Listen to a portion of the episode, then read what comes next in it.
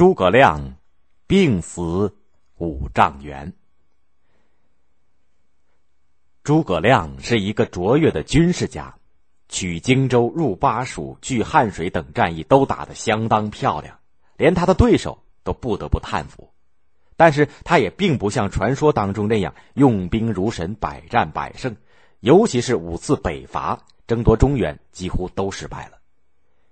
诸葛亮总结了前几次北伐的教训。有一条就是蜀道难行，粮草供应不上。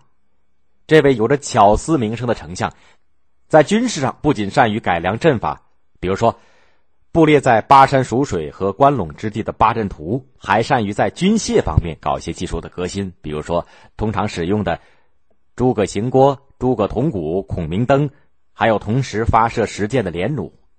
他设计制造了木牛流马。这两种有利于在山地运输的交通工具，适合在崎岖的蜀道上使用。后来呢，小说家把木牛流马描述成不用人力就可以运转的如飞的神奇之物，那是夸张其词了。其实木牛就是一种没有前缘的小车，流马是一种小巧的独推车。公元二三四年，诸葛亮做了充分的准备，出兵十万攻魏。蜀军到了渭水南岸的五丈原以后，诸葛亮一方面构筑营垒，一方面屯田耕作，以做长期对峙的打算。与此同时，东吴孙权被诸葛亮派去的使者说动，也兵分三路对魏发起了猛烈进攻。那时，魏文帝曹丕已经病死，继位的魏明帝曹睿亲自带兵和东吴交战，派司马懿。在五丈原防守蜀军，魏明帝对司马懿交代了四个字：“只守不战。”司马懿只管牢牢的守住营垒，任凭蜀军怎样挑战，就是不出来迎战。诸葛亮千方百计想激怒司马懿，派人送给他一套妇女的服装，意思是嘲笑他像妇女一样胆小，不敢出营决战。不料司马懿一笑了之，懒得发火。因为他识破了这是诸葛亮的激将法。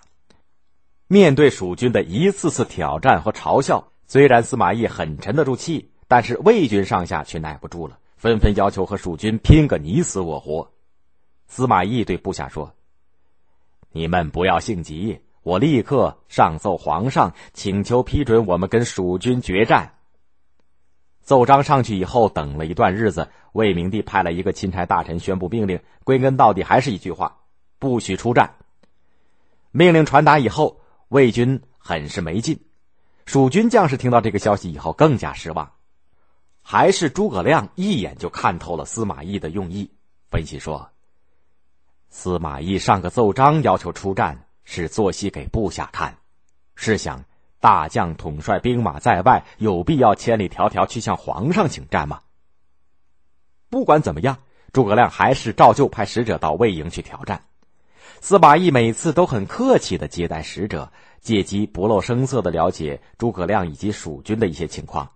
当他听说诸葛亮每天忙于公事，胃口不太好以后，就对几个手下的亲信将领说：“你们想想。”诸葛亮日理万机，却吃的很少，这样身体能够撑多久？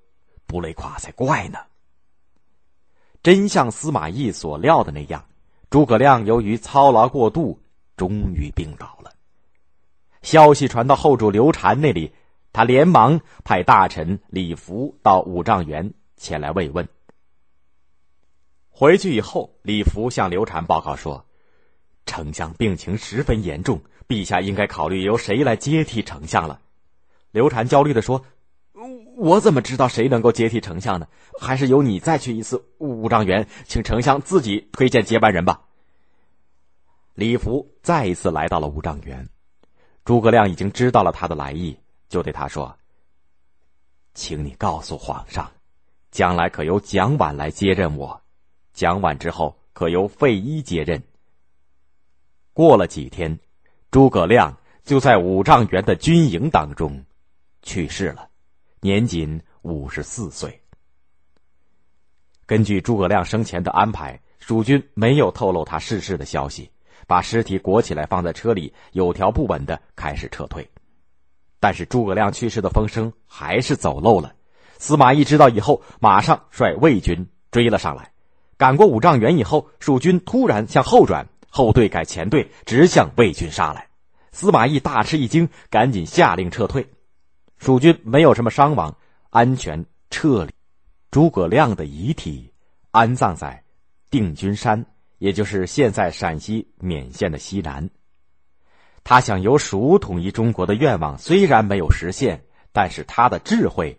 和鞠躬尽瘁、死而后已的品格，却永远被后人传颂。